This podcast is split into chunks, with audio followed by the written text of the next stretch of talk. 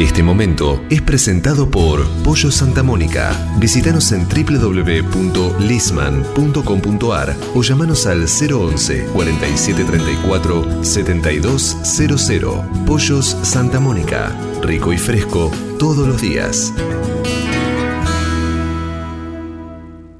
Cabaña Modelo y su genética de Calv auspician este espacio dedicado a la producción avícola.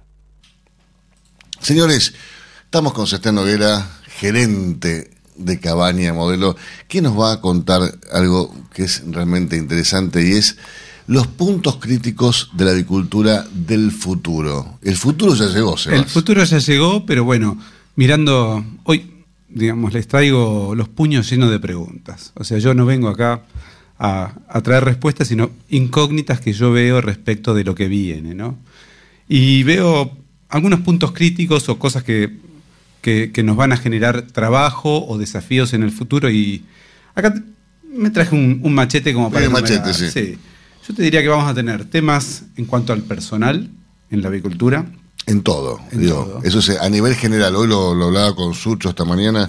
Eh, mientras que no haya una reforma de la ley laboral. Pero hay temas locales y temas mundiales en cuanto a eso. Eh, obviamente un tema siempre presente es el tema del bienestar animal, que tiene también un subíndice que nos va a dar para varios espacios de CAD. Tenemos el tema de la sustentabilidad en cuanto al, proceso productivo. Eh, y relacionado con todo esto, el desarrollo de nichos o marketing consciente eh, en cuanto al huevo, que es algo que hoy por hoy no existe, ¿no? El tema del marketing. Eh, bueno, yendo al primer punto, el tema del personal, ¿quién de los que nos están escuchando no, no sabe que la calidad de personal, o el, no hablemos de calidad, sino el, tipo de personal que conseguís hoy no es lo mismo que hace 10 años, sino es lo mismo que hace 30 años. Hace falta mano de obra calificada, ¿no? Hace falta mano de obra calificada, hace falta gente comprometida. Comprometida es ok, comprendemos el tema generacional, sos millennial, pero también requerimos saber que si te vamos a, formar, vamos a invertir en vos, la empresa va a confiar en vos, vos también vas a tener un compromiso, no sé, qué sé yo. A cinco años, no te pongo que te vas te hago una pregunta, Sebas, y te interrumpo en este punto. Eh, ¿Esto pasa en la industria avícola o pasa en el agro en general? Porque ayer me pasó, por ejemplo, estaba en, las, en Pipinas, en un campo agroganadero, donde los dueños del campo nos contaban eh, que tienen muchísimos problemas para conseguir gente. Gente Total. Eh, que viva eh, en un campo con buena conectividad, con buen acceso a las rutas, con buenas instalaciones para vivir. Si no conseguimos gente. Adi, es un tema, yo pienso que es mundial, no es solo acá, está obviamente hay un tema de, de, atraer al mercado del trabajo a la gente que está fidelizada con los planes sociales, por decirlo de alguna forma, pero hay también un tema de, pensamiento de la gente más joven abarca a las actividades rurales, abarca a las poblaciones del interior que no saben cómo hacer que los jóvenes inclusive se queden. cómo seducirlos, ¿no? Para cómo seducirlos. Lo que pasa es que, claro, yo me imagino, me, pongo en, el traje de, un, de un joven que dice, yo quedarme acá en el campo, yo quiero estudiar en, la gran ciudad, quiero tener un título, quiero, quiero ser abogado, quiero ser contador, quiero ser administrador de empresas, quiero trabajar en, redes, quiero... Y acá en el campo no lo voy a poder hacer. Entonces, ¿cómo seducís a esa persona? Para, porque, a ver, va, se va a necesitar siempre el recurso humano que esté en el campo trabajando. Totalmente. Entonces, en, en cuanto a esto, el desarrollo tecnológico lo tenemos que abrazar con todo, todo lo que se pueda automatizar, hay que automatizarlo todo lo que, toda tarea que se pueda hacer eh, más amena, hay que, hay que pensar en hacerlo eh, más ameno. Eh, y también pensar en las condiciones laborales que sean flexibles, como dijiste vos bien, que haya conectividad, que haya espacios para un tercer tiempo, si fuera el caso, tal vez, así como la gente ahora no piensa en carreras de, 10 años, tampoco piensa en 8 horas de trabajo continuo, tal vez hay que pensarlo de otra forma gran parte de nuestros oyentes están formados como nosotros dos en, otro mundo, pero bueno, ese mundo medio que ya no existe. Además la jornada laboral en el campo no es como la jornada laboral en la oficina, ¿no? donde uno se levanta, toma un café, se fuma un pucho, se sienta, va, vuelve. en el campo, digo, si bien vos estás en contacto con la naturaleza, con el medio ambiente, las jornadas empiezan muy temprano y terminan muy tarde. Sí, en el caso del, del campo hay zonas donde la gente está altamente motivada y esto eh, cuenta el, milenialismo cuenta de otra forma, ¿no? Tal vez están dispuestos a trabajar en cosecha 16 horas o cuando el tiempo diga que se puede cosechar o sembrar, eh, pero también requieren tal vez irse de vacaciones como antes no se iban y, qué sé yo, conocer otros lugares del país. sí, sí, sí, inclusive en relación a, al premio de su trabajo. Totalmente. Es, es, otra cosa, ¿no? Es gente que tal vez tenemos la ventaja, comillas, eh, cierro comillas, que esa gente va a tener eh, familia más tarde, ¿no? O sea, hoy por hoy eh, los chicos no están pensando en tener hijos a los veintipico años como nosotros, sino que tal vez forman familia más tarde y eso hace que laboralmente tal vez puedan pensar más en, su trabajo, pero eh, bueno, tenemos que ofrecer esa, esa, esa otra, más alternativas. En cuanto, bueno, el bienestar animal se viene, digamos. Ya está. Ya está. Tal vez Argentina, Latinoamérica, el tercer mundo en general no, no vea las mismas formas de, desarrollo de bienestar animal que el primer mundo, tampoco pensemos que se va a calcar, ¿no? Pero de todas formas yo veo el, bienestar animal más como una, una responsabilidad, una elección propia del productor, lo veo más como una consecuencia, una demanda, digo, de clientes, de consumidores que exigen cada vez saber de dónde viene la carne o el producto que están comiendo, eh, ya sea carne, sea mm, un, producto agrícola, ya sea lo que sea, quiere saber de dónde vino, cómo se trató el animal, en qué condiciones. Eh, digo, está exigiendo al consumidor eso. Y me parece que eso es lo que lleva al productor a producir en condiciones de bienestar animal. Yo creo que, digamos, ahí podemos dividir el mercado en dos partes, ¿no? El mercado citadino y el resto. Citadino desarrollado, vamos a llamar, ¿no? O sea, que es muy chico en Argentina, y al resto del público, inclusive gran parte del mercado este que te mencionó, eh, no le importan las condiciones de bienestar siempre y cuando no se hagan evidentes. Pero creo que a nosotros los productores también nos están este, cargando el chip de, de, necesidad de bienestar animal. Con lo cual, temas como superficie de, producción de, los animales, sea cual sea la, la, producción eh, son necesarios atender, que tenga cada vez más, más este, espacio disponible. El tema de los tratamientos, hoy por hoy el replume eh, se va haciendo cada vez un tema cada vez más escaso, se van llevando las, aves a, cifras más eh, largas de edad de producción, pero que está de acuerdo con la genética, porque la genética finalmente viene casi toda Europa y están preparando para que el replume no sea una condición necesaria para tener la retribución que, que tenés que tener comprando tal o cual genética.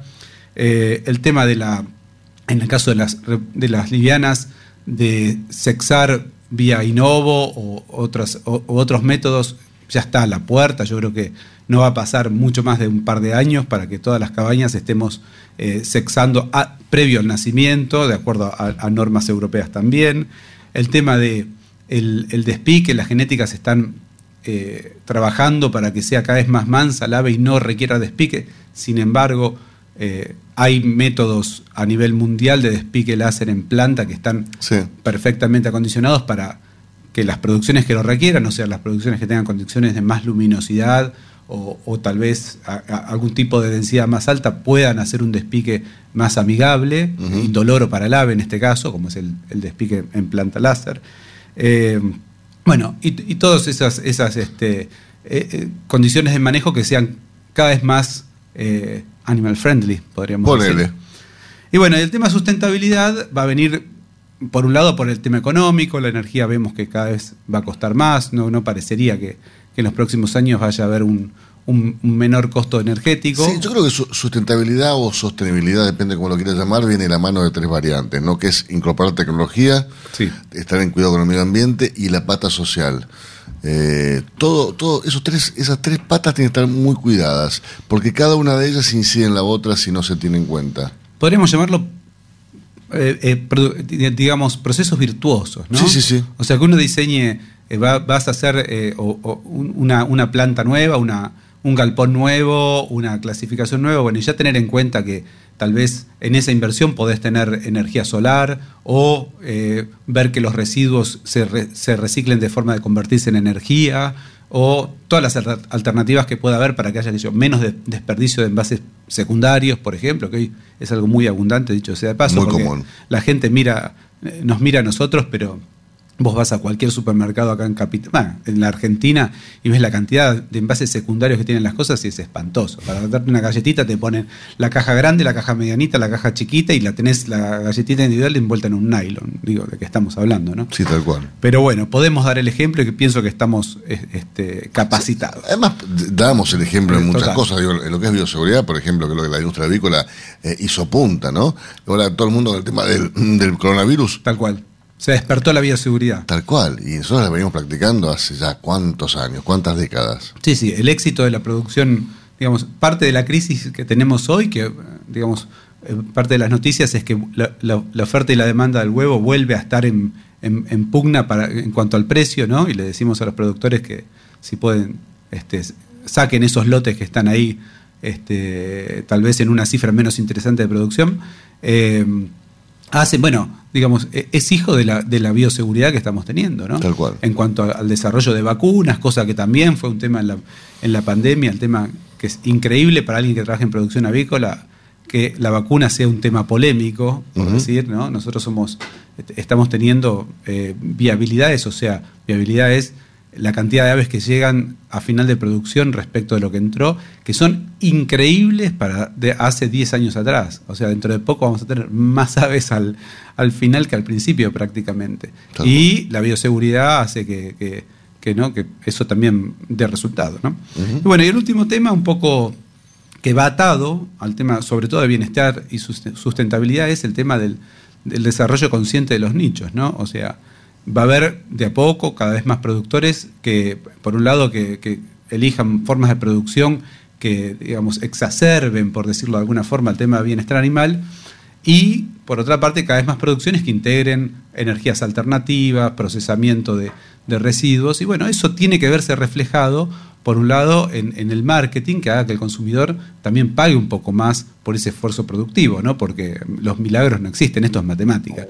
No, tal cual. Entonces, pero si, si eh, digamos, no desarrollamos esos nichos, tampoco se va a poder pedir a la avicultura que este, tenga esos sistemas de producción que son muchísimo más caros. ¿no? O sea, la, la, avicultura, como dijimos antes, está preparada para eso. Hay montones de avicultores que tienen la capacidad, tienen la, estructura como para hacer de, parte de su producción eh, libre de jaula o lo que quiera, con huevo de otros colores o este, y, trazabilidad automática, por lo tanto, ¿no? Si vos tenés un huevo de otro color, lo puedes trazar como de piso, por ejemplo, y eso está ahí, digamos, pero si, si no hay de parte del público un reconocimiento y ese reconocimiento que tenga que ver con el marketing, eh, vamos a tardar más en entrar a esas, a esas partes, ¿no?